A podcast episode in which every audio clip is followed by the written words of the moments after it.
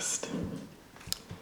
So, auch von meiner Seite ein herzliches Willkommen. Ich freue mich, dass ich heute Abend wieder hier sein kann und zu euch sprechen darf über ein ganz heißes, aber auch ein ganz interessantes Thema.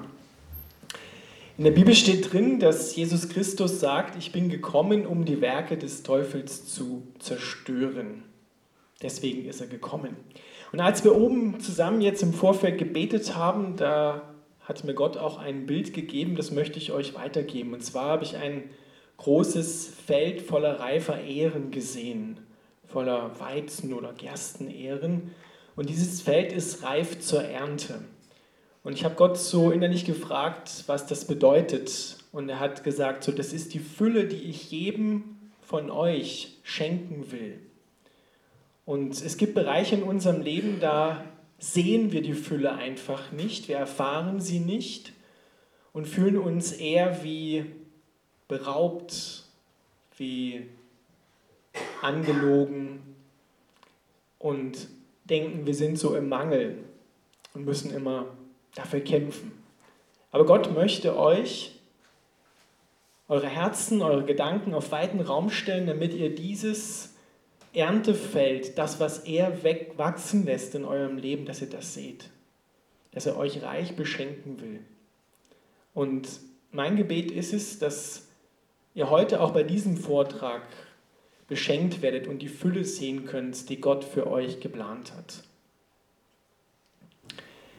Das Thema heißt ja, es geht um Gott, wie er den Teufel besiegt hat und wie wir dem Teufel widerstehen können. Wenn wir nach Gott fragen, dann müssen wir zunächst einmal vielleicht ein paar Missverständnisse, die es so landläufig gibt, klarstellen, damit erstmal aufräumen. Ich höre immer wieder so die Meinung, der Teufel ist der Gegenspieler von Gott. Das stellt ihn so auf eine Stufe mit Gott. Das ist nicht die biblische Sichtweise. Der Teufel ist mitnichten der Gegenspieler Gottes.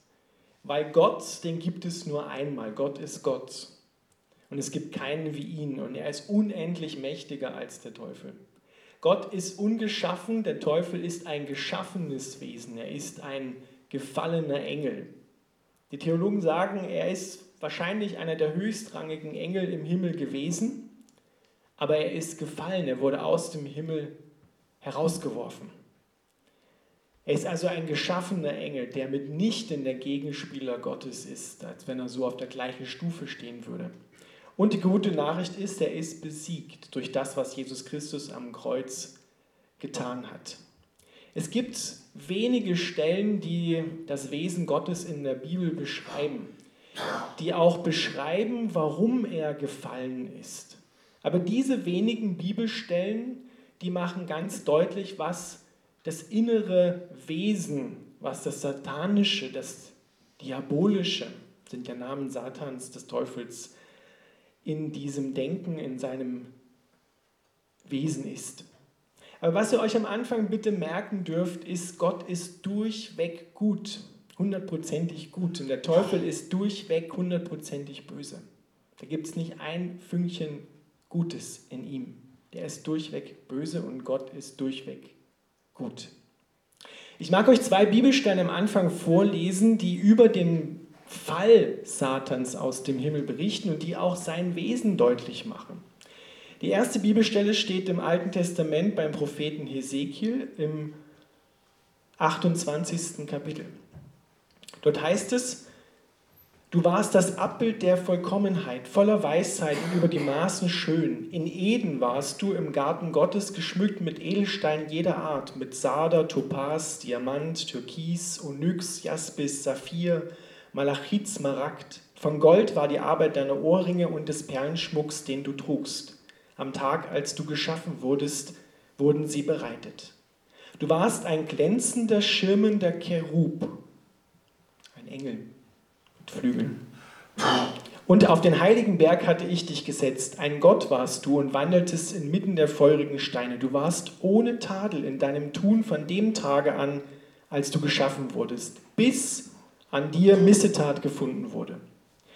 Durch deinen großen Handel wurdest du voll Frevels und hast dich versündigt. Da verstieß ich dich vom Berg Gottes und tilgte dich, du schirmender Cherub, hinweg aus der Mitte der feurigen Steine. Weil sich dein Herz erhob, dass du so schön warst und du deine Weisheit verdorben hast in all deinem Glanz, darum habe ich dich zu Boden gestürzt und ein Schauspiel aus dir gemacht von den Königen. Es wird hier insgesamt im Text von irdischen Königen gesprochen, vordergründig. Aber wir sehen durch alles hindurch die Facetten von Satan. Wir sehen hindurch, und wie ihr gerade gehört habt, wird auch von einem schirmenden Cherub gesprochen. Also es kann sich nicht nur um irdische Könige handeln. Und der andere Text, der über ihn berichtet, steht bei Jesaja im 14. Kapitel. Da lese ich einen Ausschnitt. Dort heißt es: Wie bist du vom Himmel gefallen, du schöner Morgenstern? Wie wurdest du zu Boden geschlagen, der du alle Völker niederschlugst? Du aber gedachtest in deinem Herzen, ich will in den Himmel steigen und meinen Thron über die Sterne Gottes erhöhen. Ich will mich setzen auf den Berg der Versammlung im fernsten Norden. Ich will auffahren über die hohen Wolken und gleich sein dem Allerhöchsten. Ja, hinunter zu den Toten fährst du, fuhrst du zur tiefsten Grube. Ich will gleich sein dem Allerhöchsten. Das ist das, was sich der Teufel vorgenommen hatte. Er wollte sein wie Gott. Und wenn er dann ist wie Gott, ja, dann braucht er ja Gott nicht mehr. Und genau das wollte er Eva und Adam auch andrehen. Ihr werdet sein wie Gott. Und das, was im Herzen Gottes sich findet und was uns auch heute zu schaffen macht, ist Stolz. Stolz, der es immer besser weiß, der sich erhebt über andere, der dem Wort Gottes nicht traut, sollte Gott gesagt haben? So hat er versucht, Adam und Eva dran zu kriegen und hat er ja auch irgendwo. Ja? Er versucht durch das, was er selber gemacht hat, Stolz hat ihn zu Fall gebracht und jetzt versucht er durch den gleichen Stolz auch die Menschen zu Fall zu bringen. Das mal so ein bisschen als Einblick am Anfang. Wir werden immer wieder auch hineinschauen in das Wesen des Satans, wie er versucht, ähm, Menschen zu verführen. Jesus sagt, er ist ein Verführer von Anfang an. Er ist der Vater der Lüge, er ist ein Lügner, ein Verderber. Er kommt, um zu morden und zu stehlen und zu rauben. Das ist das, was er tut. Deswegen denke ich, hat Gott doch am Anfang vielleicht dieses Bild vom Erntefeld gegeben. Gott will dir die Fülle geben, will dir das Leben in Fülle geben und der Feind will es dir rauben. In unserer westlich-europäischen aufgeklärten Welt ist die grundlegende Frage, Gibt es den Teufel, gibt es ihn nicht? Und diese Frage hängt genau mit der Weltanschauung zusammen, mit der wir groß geworden sind, mit der wir durch die Welt gehen. Eine Weltanschauung ist so wie eine Brille, durch die du deine Umwelt siehst, durch die du deine Umwelt auch interpretierst. Wenn du im Sommer eine Sonnenbrille aufhast, dann kannst du bestimmte Töne so bräunlich sehen, stärker sehen und andere Töne dafür wieder nicht. Und genau das macht auch eine Weltanschauung. Eine Weltanschauung, die lässt dich manche Dinge schärfer sehen und manche Dinge schwächer und manche Dinge gar nicht. Wenn du die Brille abnimmst, die Sonnenbrille, dann wirst du sehen, aha, es gibt ja auch noch grün und gelb und pink und andere Töne, die ich vorher gar nicht gesehen habe. Und jeder hat so eine ganz bestimmte Weltanschauung, mit der er groß geworden ist. Da gibt es die Familie, von der wir geprägt worden sind, das haben wir auch schon in anderen Vorträgen gehört. Dann gibt es die, den Ort, in dem wir groß geworden sind. Dann gibt es auch die Kultur, in der wir groß geworden sind. Und es gibt sogar eine kontinentale Prägung, durch die wir, die europäische, westlich-europäische Prägung, durch die wir groß geworden sind. Ich gebe euch mal eine schöne Definition mit von Timothy Warner. Der hat Folgendes gesagt, was eine Weltanschauung ist. Das jetzt kriegen. Ah, jetzt hat er wieder keinen Input. Ah, da ist Eine Weltanschauung ist ein Gedankengebäude, das wir entwickelt haben, um die Welt um uns herum und unsere Erfahrungen damit zu erklären. Es wird fast ausschließlich von der Gesellschaft geprägt, in der wir aufwachsen. Und das Interessante daran ist jetzt, dass diese Weltanschauung, das, was wir wirklich im Herzen glauben, dass das viel tiefer als Prägung sitzt als unser theologisches Wissen, was ihr schon über Gott wisst oder auch über den Teufel. Wenn ich euch jetzt einen theologischen Fragebogen ausgeben würde, würden viele von euch die richtigen Antworten ankreuzen. Aber die Frage ist, ob du das in deinem Herzen auch glaubst, was du da angekreuzt hast. Das wird erst offensichtlich, wenn du in deinem Leben in Schwierigkeiten kommst. Wenn du in Krisenzeiten hineinkommst, dann wirst du, dann wirst du sehen, was du wirklich glaubst. Kleines Beispiel, ich kenne viele, einige Christen, ich unterhalte mich mit denen und sie erzählen mir etwas Gutes, was Gott in ihrem Leben getan hat. Und dann suchen sie sich den nächsten Tisch und sagen, oh, da muss ich aber dreimal klopfen. Da bin ich dann, denke ich so, wieso das? Eigentlich du das Gott sei Dank und nicht dreimal klopfen. Ja, toll, toll, toll, ja. Dreimal Teufel, Teufel, Teufel. Daher kommt das nämlich. Ja, dummer Aberglaube. Ich verurteile das nicht sondern ich will es nur als Beispiel deutlich machen. In solchen Momenten oder wenn du in Krisenzeiten hineinkommst, was redest du über dich selber? Was glaubst du dann über dich selber? Dann kommt wirklich heraus, was du auch über Gott denkst. Und das ist dann eine Frage der Weltanschauung, von dem du geprägt worden bist. Und das passiert durch viele Personen, das passiert eben aber auch durch, wie ich schon gesagt habe, durch die kontinentale Prägung, in der wir leben. Und das ist die westlich europäische Welt. Und diese Prägung, die sitzt ziemlich tief. Gibt es also eine unsichtbare Welt? Gibt es Gott? Die Frage hängt nämlich mit, dem, mit der Frage, gibt es den Teufel ganz eng zusammen? Gibt es ein Reich des Lichts? Gibt es ein Reich der Finsternis? Ist das wirklich real, was da in der Bibel steht. Beide Seiten sind die real. Wir in unserer westlich-europäischen Welt, in unserem Denken gehören der Teufel und seine ebenfalls auch gefallenen Engel, in der Bibel genannt Dämonen, Geister, nicht zu unserem Denken dazu. Die hat man spätestens seit der, Aufklär seit der Aufklärung im 17. Jahrhundert, 18. Jahrhundert wegerklärt. Die gibt es nicht. Wir rechnen einfach nicht damit, dass das sein kann. Es gibt viele Menschen, die immer wieder mit negativen Gedanken zu tun haben, die sich irgendwie so in ihr Denken hineinschleichen. Und wenn man sie dann fragt, ja, willst du denn eigentlich diese Gedanken denken, die dich so runterziehen? Dann sagen sie natürlich, nein, will ich nicht, aber ich kann nichts dagegen machen. Ich habe immer wieder damit zu tun mit diesen negativen Gedanken.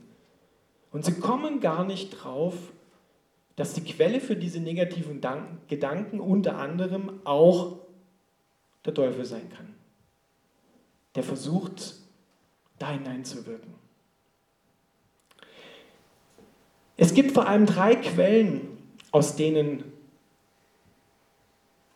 unsere Prägung kommt, durch die wir geprägt werden können. Das ist einmal Gott, das ist die einzig gute Quelle. Menschen, die mit Gott gehen, sind dann angeschlossen an diese gute Quelle. Das ist der Teufel und es sind andere Menschen. Das sind die drei Hauptquellen, durch die wir geprägt werden. Und die Prägung, die wir eigentlich nach Gottes Willen, nach der Bibel her haben sollten, ist das, was in der Bibel drin steht. Gott will uns prägen. Das ist seine Prägung. Das ist seine Brille, die er uns aufsetzen will. Und wir machen dann aber Folgendes. Wir setzen dann zusätzlich zu unserer Prägung, die eben nicht zu 100 Prozent, manchmal sogar nicht mal zu 50 Prozent der Prägung Gottes entspricht, setzen wir diese Brille Gottes mit auf. Das ist so wie, ich habe eine Sonnenbrille auf, die keine Sehstärke hat und setze darunter meine eigene Brille auf noch. Ihr könnt euch vorstellen, das geht gut, aber es drückt und es ist irgendwie, es wackelt ständig, also ich sehe damit nicht wirklich gut. Ja, entweder Sonnenbrille mit Sehstärke oder Sonnenbrille ohne Sehstärke oder normale Brille. Ja, aber wenn wir das dazwischen schieben, zwischen die Sichtweise Gottes und meine Sichtweise zusammen, das geht nicht gut. Warum sage ich das?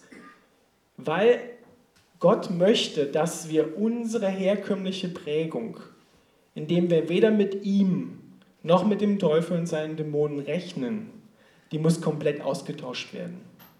Die kann nicht sozusagen dazwischen geschoben werden, so, so zusätzlich draufgebaut werden.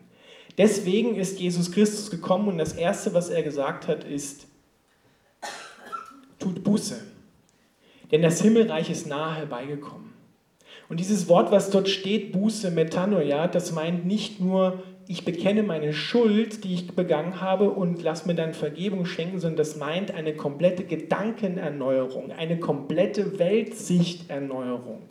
Du brauchst eine komplette Weltsichterneuerung. Du brauchst die Brille Gottes, die Brille des Heiligen Geistes, damit du Gott sehen kannst, damit du verstehst, was da läuft, damit du auch die Welt, wie sie Gott sieht, sehen und verstehen kannst.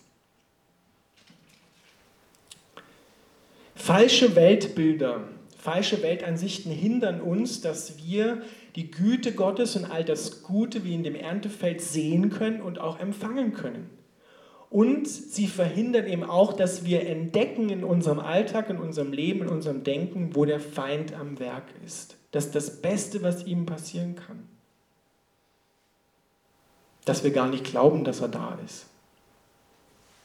Dann rechnen wir gar nicht mit ihm. Den gibt es ja eh nicht. Den haben wir verbannt in das Reich der Mythen und der Märchen das ist ja Erfindung. Die Kirche, die ewig gestrige, die immer noch vom Teufel spricht, den gibt es doch gar nicht. Die typische Weltanschauung eines westlich geprägten Europäers besteht, und das ist schon ganz, ganz lange hineingekommen in unser Denken, besteht meistens aus zwei voneinander getrennten Bereichen. Da gibt es auf der einen Seite eine geistliche Welt, ist ja nicht so, dass man das nicht annimmt, dass es da nichts gibt. Eine geistliche Welt, aber von dieser geistlichen Welt ist die sichtbare materielle Welt, in der wir leben, getrennt. Dieses Weltbild hat ganz tief ein Philosoph namens Platon geprägt. Wer hat schon mal von Platon gehört? Ja, sicherlich bekannt. Ja? Der hat das ganz tief geprägt und dieser Platon Der hat gesagt, da gibt es eine reale Welt, eine sogenannte Ideenwelt. Und zu dieser Ideenwelt gehört alles, was so übernatürlich, geistlich ist. Himmel, Ewigkeit, Gott, göttlich, unsichtbar. Sie ist unsichtbar, sie ist immateriell, sie ist perfekt, vollkommen, heilig. Und die Wertung dazu ist, sie ist geistlich. Und dann gibt es eine Schattenwelt, unsere Welt, das ist die Erde, die Lebenszeit auf der Erde, weltlich, menschlich. Sie ist sichtbar, sie ist materiell, sie ist natürlich, sie ist nicht vollkommen, sie ist profan, heilig und profan, gewöhnlich und die Wertung dafür ist ungeistlich. Und diese beiden sind voneinander getrennt. Und der Mensch bei Platon, der leidet darunter eigentlich, dass er nicht in diese reale Welt, eigentlich in diese übernatürliche Welt, in das Geistliche hineinkommt. Nur, es gibt nur bestimmte Punkte in seinem Leben, wo er dort mal hineinschauen kann, wo er Kontakt mit dieser Welt hat.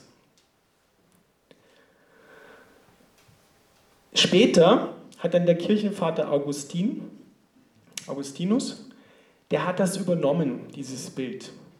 Bei Platon hat man Zugang zu dieser realen Welt, der geistlichen, bekommen durch den Staat, hat er gesagt. Der Staat, der muss gut organisiert sein, der muss perfekt sein, dann kommen wir da ab und zu mal hinein in diese geistliche Welt. Und Augustinus hat gesagt, wir kommen mit Hilfe der Kirche, mit Hilfe des Glaubens kommen wir punktuell zu dieser realen Welt hindurch, können wir hindurchdringen. Und so ist das immer weiter gewachsen und wenn wir ganz ehrlich sind, hat diese Trennung zwischen geistlich und ungeistlich, merken wir schon, hat das unser ganzes Christsein, unseren ganzen Glauben geprägt. Es ist ja geistlich, wenn wir am Sonntag in die Kirche gehen. Es ist geistlich, wenn wir heute so einen Vortrag hören. Es ist geistlich, wenn wir in der Bibel lesen. Es ist geistlich, wenn wir zu Gott beten. Niemand will ja ungeistlich sein. Das ist ja ein Schimpfwort unter Christen. Geistlich, das ist gut, ungeistlich ist nicht gut. Aber wir trennen das voneinander. In einen heiligen Bereich, das ist vielleicht der Kirchenraum, profan, gewöhnlich ist eher unser Zuhause. Keiner würde auf die Idee kommen, dass unser Zuhause ja auch heilig sein könnte, auch ein heiliger Bereich sein könnte. Und so haben wir das auch umgelegt auf unser Familienleben, auf das Gemeindeleben. Ja, Gemeinde, das ist geistig, das ist gut, Berufswelt, ja, das müssen wir auch machen. Wir trennen zwischen vollzeitlichen Mitarbeitern und ehrenamtlichen Mitarbeitern. Der Pfarrer, der ist ja besonders geistlich, weil der macht es ja beruflich, 100 Prozent. Die ehrenamtlichen Mitarbeiter, ja, die unterstützen den Pfarrer, die machen auch was. Sonntag ist heilig, Alltag ist nicht so heilig. Kirche, Gemeinde, eigene Wohnung, Büro, die stille Zeit, damit ist das Beten gemeint. Ja? Hauskreis, wer von euch in den Hauskreis geht, in die Bibelstunde oder Missionseinsätze und Urlaub. Ja, Missionseinsätze, Privaturlaub, naja, Missionseinsätze natürlich für Gott, das ist viel besser als, als, als ein Urlaub, das ist nicht so geistlich. Ja, aber geistlich. Im Familienleben, ja, wenn wir mit den Kindern zusammen eine Familienandacht haben, eine Bibel lesen oder beten mit Freunden, das ist viel geistlicher und damit besser, als wenn wir Windeln wechseln müssen oder Hausaufgaben zusammen machen oder es Schwierigkeiten gibt. Das soll mir als Beispiel dienen, dass ihr merkt, wie wir in unserem Denken immer hin und her switchen. Wir stellen auch immer die Frage entweder oder. Wie ist jetzt richtig? Ist das richtig oder ist das richtig? Entweder oder. Das kommt genau von diesem, nennt man dualistisches Weltbild. Ja? Entweder oder. Die Wahrheit ist aber, dass Gott in alle diese Bereiche hineinkommen will, die hier auf dieser Seite stehen. Bei Gott gibt es keine Trennung zwischen geistlich und ungeistlich. Deswegen hat Jesus gesagt, das Himmelreich ist nahe herbeigekommen. Du musst dich nicht dort hineinarbeiten in, dieses, in diesem Bereich. Das macht der Christsein so anstrengend dass man sich da immer hineinarbeiten muss, dass man in Gottesdienst geht und jetzt muss der Gottesdienst mindestens bis zum nächsten Gottesdienst am kommenden Sonntag anhalten. Sozusagen diese geistliche Aufladung, ja, so pff, jetzt bin ich aufgeladen, das muss jetzt reichen bis nächsten Sonntag, schleppen wir uns mit letzter Kraft in den Gottesdienst und hören hoffentlich eine gesalbte Predigt vom Pfarrer und dann werden wir wieder aufgeladen. Aber rechnen wir damit, dass Gott genau so anwesend ist beim Windelnwechseln, da sind doch die Sorgen bei den jungen Muttis. Da bei den Hausaufgaben zu Hause. Da, wenn die Kinder nach Hause kommen und einen Fleck haben. Da, ist, da muss doch Gott rein. Und Gott will auch dort rein. Er sagt, mein Himmelreich, mein Königreich ist nicht von dieser Welt getrennt. Ihr Lieben, es ist eine satanische Taktik, diese Bereiche voneinander zu trennen in unserem Denken. Der Teufel hat sich da drauf gesetzt und will genau das, will das annehmen und schön in diesen beiden Gegensätzen hin und her rennen, damit er uns schön auf Trab hält. Aber Gott sagt, ich will dort rein, ich will dort bei den Hausaufgaben dabei sein, ich will bei der Geburtstagsfeier dabei sein, die ist nicht ungeistlicher als ein Hauskreis, wenn du mit deinen Freunden feierst. Es hat alles seine Zeit. Du sollst nicht nur feiern, mit Freunden, sollst auch in den Hauskreis gehen, sollst in der Bibel lesen. Aber Gott will dort rein, er will in die Berufswelt rein, er will in deinen Arbeitsplatz, er will in die Gesellschaft, er will mit dir deinen Alltag genießen. Das ist das, was Gott will. Er will dort rein. Gott will immer rein, deswegen ist Jesus in diese Welt gekommen, um dort reinzukommen. Das ist mal die Gesamtübersicht nochmal dass wir sehen, wie das im Gemeindeleben aussieht, in der Familienandacht. Wir haben so eine strikte Trennung gemacht zwischen. Ja, und jetzt hat es natürlich Auswirkungen. In, diesem, in dieser Trennung zwischen der geistlichen Welt und der ungeistlichen Welt nach Platon, was ja nicht stimmt, ja, verbannen wir auch Gott in diesen Bereich hinein und rechnen gar nicht damit, dass er hier wirken will und wir verbannen auch den Teufel dort hinein und sagen, ja, da gibt es den vielleicht, aber hier, in dem Bereich, müssen wir dann mit ihm rechnen? Wirkt er auch dort? Ist er da? Auch das Reich der Finsternis, macht die Bibel uns klar, ist nicht getrennt von dieser Welt. Wenn wir durch diese Welt gehen, ist Gott, sind Engel, sind Dämonen und sind auch der Teufel mit im Spiel. Immer. Anwesend. Nicht an jedem Ort zur gleichen Zeit. Aber sie wirken zusammen. Da gibt es keine, keine Trennung. Und es gibt auch keinen kein Zwischenbereich, wo man, wo man sagen könnte, ich bin jetzt neutral. Ich bin nur natürlich. Ich lebe nicht im Übernatürlichen. Die Bibel macht klar, Gott will, dass wir das verstehen, dass es hier wirklich darum geht, dass übernatürliche und natürliche Welt zusammenhängen, dass es da kein Vakuum gibt, keinen Zwischenbereich. Du kannst nicht nur natürlich sein, sondern du lebst in einer Welt, die durchzogen ist von der übernatürlichen Welt. Wenn wir ehrlich sind, dann lesen wir am Anfang der Bibel, dass die übernatürliche Welt Gottes diese Welt, in der wir leben, geschaffen hat.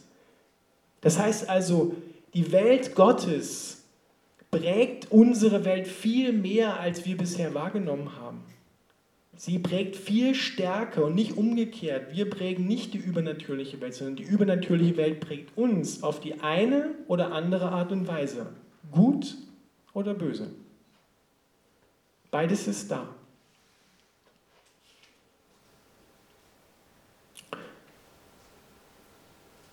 Wir leben also Jetzt nochmal nach unserem europäisch-westlichen Denken leben wir zu 90 Prozent so, als wenn es diese Welt gar nicht geben würde. Und 10 Prozent, zu der Durchschnittseuropäer, 10 Prozent gehen wir vielleicht sonntags in die Kirche, beten, lesen in der Bibel, das ist schon sehr hoch. Die meisten rechnen gar nicht damit, dass es eine übernatürliche Welt gibt und dass dies auf mich auch in dem Sinne abgesehen hat, ja, positiv jetzt von Gott her gesehen, abgesehen hat. Das Denken der Bibel ist nicht entweder oder, sondern sowohl als auch. Sowohl als auch. Gott ist hier, sowohl dort als auch da. Sowohl als auch, nicht entweder oder. Und im Hinblick auf den Teufel haben wir auch diese Entweder-oder-Frage gemacht. Und so gibt es genau diese zwei Gegensätze. In eher animistischen Gesellschaften unserer Welt da ist eher die Tendenz, das ist sozusagen die eine, was für viele extrem ist, die eine Seite, es ist alles durch Geister bestimmt. Wenn wir eher so vielleicht nach Asien, Afrika gucken so, oder Südamerika, ja, da gibt es viele Gesellschaften, so Kulturen, wo alles durch Geister bestimmt wird. Aber bei uns ist es so, es wird gar nichts mehr von Geistern bestimmt. Es hat mal einer gesagt, der Teufel liebt es, die Menschen zu verwirren, indem er Gegensätze paarweise in die Welt hineinbringt. Alles durch Geister bestimmt, gar nichts von Geistern bestimmt. Und beide Seiten glauben, je nachdem, wo sie stehen, sie haben die ausgewogene und richtige Sichtweise und verdammen die anderen, die das so sehen. Die Wahrheit, macht uns Gott deutlich in der Bibel, liegt genau dazwischen. Es ist nicht alles durch Geister bestimmt, aber es ist genauso auch nicht nicht durch Geister bestimmt. Sowohl als auch, nicht entweder oder, sondern sowohl als auch. Gehen wir kurz mal weiter. Das ist noch ein Bild, damit ihr seht, das ist alles zusammenhängend. Na, jetzt reagiert er nicht. Ah doch, da haben wir schon. Genau. Ja, überall Geister, keine Geister. So zwischen diesen Gegensätzen. So, da switchen wir hin und her. Wenn wir den Bereich angucken, den ersten, das kann man ja schlecht lesen, oder kann man das lesen? Ja. Krankheit, physische Probleme. Der durchschnittliche Westeuropäer denkt, was ein natürliches Problem ist, muss eine natürliche Ursache haben im natürlichen Bereich wird gesucht. Da wird gar nicht gefragt, ob das nicht auch bei Krankheit, ob das nicht auch übernatürliche Ursachen haben könnte. Die Bibel rechnet ganz klar damit. Nehmen wir es mal ganz einfach. Wenn ein Mensch nicht vergeben kann und nicht vergeben will, dann hat das Auswirkungen auf seinen gesamten Organismus und das macht krank. Wenn ein Mensch mit falschen Botschaften durch die Gegend rennt, habe ich euch beim letzten Vortrag erklärt, ja, mach's immer allen recht, mach das, ja, tu das, so, dann überfordert dich das und du wirst krank. Hat eindeutig nicht eine natürliche Ursache, sondern eine übernatürliche Ursache. Und es gibt eben auch nicht nur, damit sind wir, damit wir da nicht hin und her switchen, Krankheit kann eben auch dämonischen Ursprungs sein. Es können auch Geister im Hintergrund stehen, die krank machen. Auch der Teufel kann krank machen, kann dich mit Krankheit beschäftigen. Aber wir müssen in jedem Fall genau hinschauen. Es ist nicht immer so. Ja, das wäre alles ist das eine Extrem oder das andere. Und wir, sind, wir neigen eher in Westeuropa dazu, äh, zu sagen, es ist gar nichts davon übernatürlich, es ist gar nichts mit, mit bösen Geistern und Teufel ist überhaupt nicht im Spiel. Ja? Das ist gar nicht der Fall. Damit ich da nicht immer rüberrennen muss, so eigentlich ein feines Gerät. Ja, genau. Häuser und Räume. Nicht jedes Haus, in dem es spukt, muss von bösen Geistern besessen sein. Aber es gibt es. Da hilft eben nicht, wenn du die Fenster auswechselst oder die Türen, dass sie aufhören zu klappern. Sondern da muss man reingehen und in der Autorität von Jesus Christus das Haus reinigen. Die Räume reinigen. Das haben wir immer wieder erlebt und auch gemacht. Gegenstände, nicht alle Gegenstände die man von irgendwoher mitgebracht hat, sind dämonisch besetzt. Weil viele sagen, ja, was man aus Afrika so mitbringt und so oder aus, aus Asien und so, das sollte man sich nicht zu Hause aufhängen, weil die können vorher in okkulten Sachen drin verwickelt sein, diese Gegenstände, und dann äh, fängt man sich da was ein. Aber wir müssen Gott fragen, was er dazu sagt. Die Verbindung mit Gott, das ist mir wichtig, dass er das versteht, immer kein Schema F draus machen, sondern immer Gott fragen. Gedanken, das ist ein ganz zentrales Thema. Wenn ich merke, ich habe Gedanken, die mich nach unten ziehen, Gedanken, die mich klein machen, Gedanken, die mich äh, anlügen wollen, dann muss ich als Christ meine Autorität gebrauchen, um erstmal auch dem Feind zu widerstehen, zu sagen, Satan bis hierher und nicht weiter. Das ist nicht von Gott. Und deshalb ist es wichtig, dass ihr euch in der Bibel auskennt, dass ihr geprägt werdet von Gottes Wort, dass ihr Gottes Wort esst, in euch aufnehmt, jeden Tag, damit ihr lernt, mit der Brille Gottes auf die Welt zu schauen und damit ihr unterscheiden lernt, was ist hier eigentlich von Gott und was ist nicht von Gott. Unser Gedankenfeld ist oft ein Schlachtfeld, ja, wo wir hin und her kreisen zwischen himmelhoch jauchzend und zu Tode betrübt. So geht es einigen Menschen, vielleicht sogar vielen, die in ihren Gedanken da mächtig Probleme haben. Und da muss ich unterscheiden lernen, was ist vom Feind und was ist von mir persönlich, kann auch was kommen. Ja, der Teufel muss nicht immer seine Dämonen einsetzen, ich kann mich auch ganz prima selber fertig machen. Da braucht er, da braucht er keinen losschicken. Das kann ich auch selber gut. Aber ich muss aufpassen auf meine Gedanken und mich von Gott prägen lassen. Aber es ist eben nicht alles von ihm, aber wir müssen auch damit rechnen, dass etwas von ihm sein kann. Musik, Kunst und Film.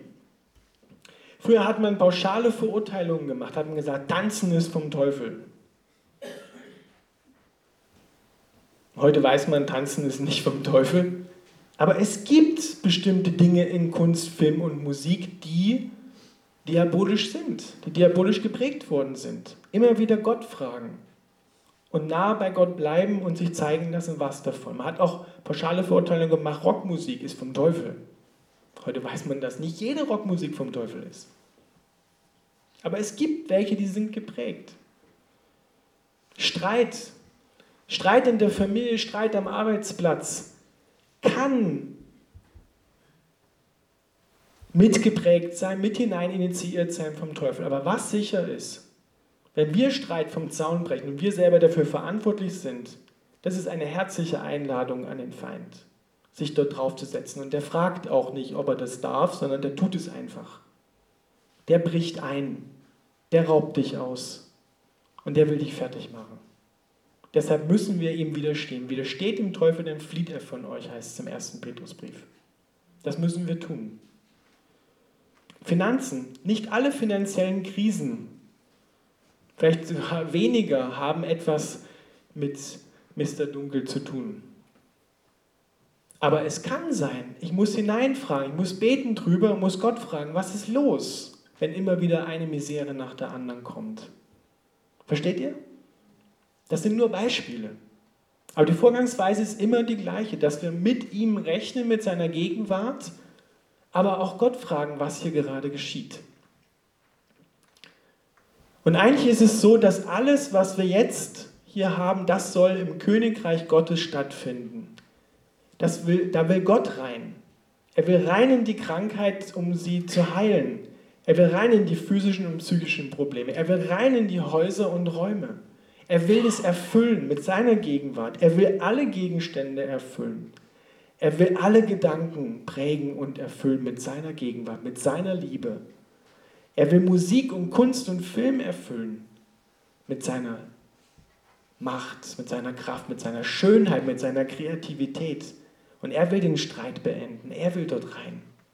Und er will auch Herr über deine Finanzen sein und will dort dich segnen.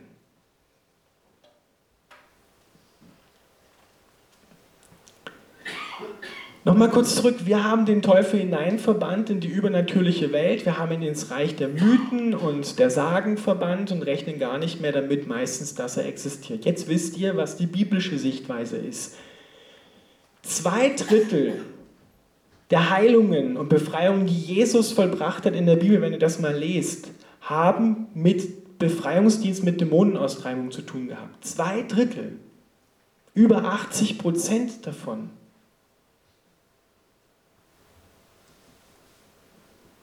Ein praktisches Beispiel. Wir kennen eine junge Dame, die haben wir damals in Wittenberg, wo wir herkommen, kennengelernt. Und diese junge Dame, die hat Stimmen gehört. Und zwar aus dem Tisch, aus der Steckdose, aus dem Fußboden. Und diese Stimmen haben ihr gesagt, bring dich um.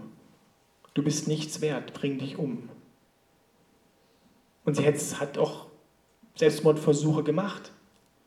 Und sie ist dann zum Psychiater gegangen, hat sich Tabletten verschreiben lassen Sie war dann zwar down, aber die Stimmen waren nicht weg. Und dann ist sie zu dem Pfarrer, bei dem ich Vikar war, hingekommen und der hat gesagt, fahr mit auf ein Seminar. Und dieses Seminar hat der, jetzt passt auf, hat der leitende Chefarzt der Klinik Hohe Mark in Deutschland, also bekannte psychiatrische Klinik, das hat der geleitet, Dr. Erwin Scharrer. Und der hat gesagt, das kann man nicht mit Tabletten behandeln, sondern da müssen wir im Namen Jesu gebieten, dass diese Stimmen verschwinden, dass diese Dämonen, die ihr das einflüstern, verschwinden. Und er hat gebetet und Ruhe war. Sie hat geheiratet, hat Kinder bekommen, hat eine Ausbildung gemacht, führt, soweit wir wissen, ein gutes Leben. Und sie ist dann zu der Psychiaterin gegangen und die hat gesagt, das kann nicht sein. Sagt sie, Sie müssen Ihr Leben lang Tabletten nehmen und Sie werden die Stimmen immer hören. Sagt sie, nein, die sind weg. Wie haben Sie das gemacht? Ja, wir haben gebetet, auch gebetet. Die Stimmen sind weg. Und das haben wir immer wieder erlebt und immer wieder auch erfahren von anderen Leuten und so. Und dieser Mann, dieser, dieser leitende Psychiater, dieser Chefarzt, der hat ein Buch geschrieben und hat drin geschrieben, wir müssen wieder dahin zurückkehren, die Dinge beim Namen zu nennen, wie sie Jesus benannt hat und nicht versuchen, die Menschen mit Tabletten zu behandeln. Ein leitender Chefarzt wohlgemerkt, ja. Nicht ein Hinterwäldler, wie Leute denken würden, sondern der ein Wissenschaftler ist. Der hat gesagt, wir müssen die Dinge wieder beim Namen nennen. Der hat klar damit gerechnet, er ist natürlich Christ, ja, aber er hat klar damit gerechnet, dass der Teufel gegenwärtig ist, dass er eine Macht hat. Aber die unendliche Macht hat Gott, der viel stärker ist. Der Teufel darf nur das tun, was Gott auch zulässt.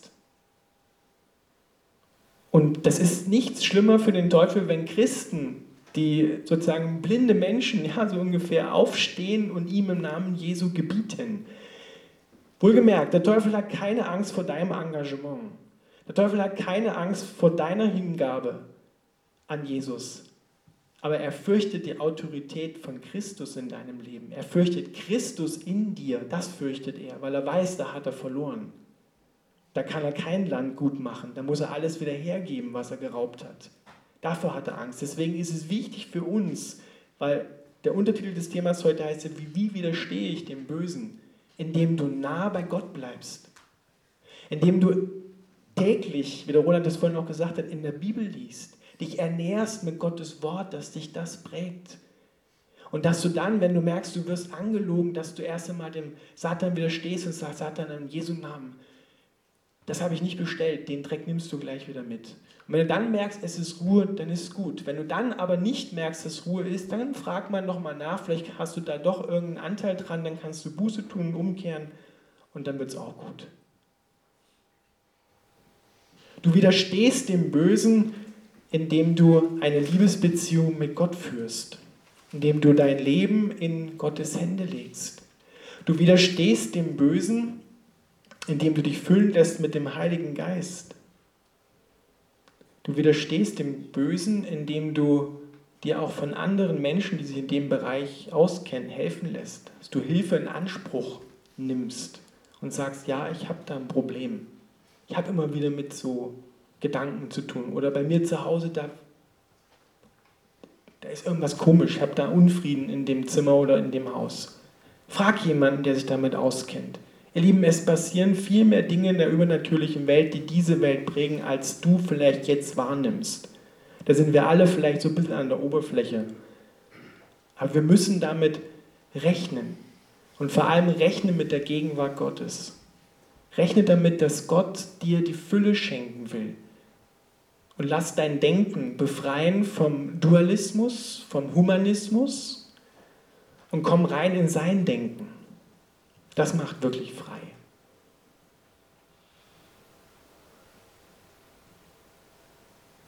Gut, soweit.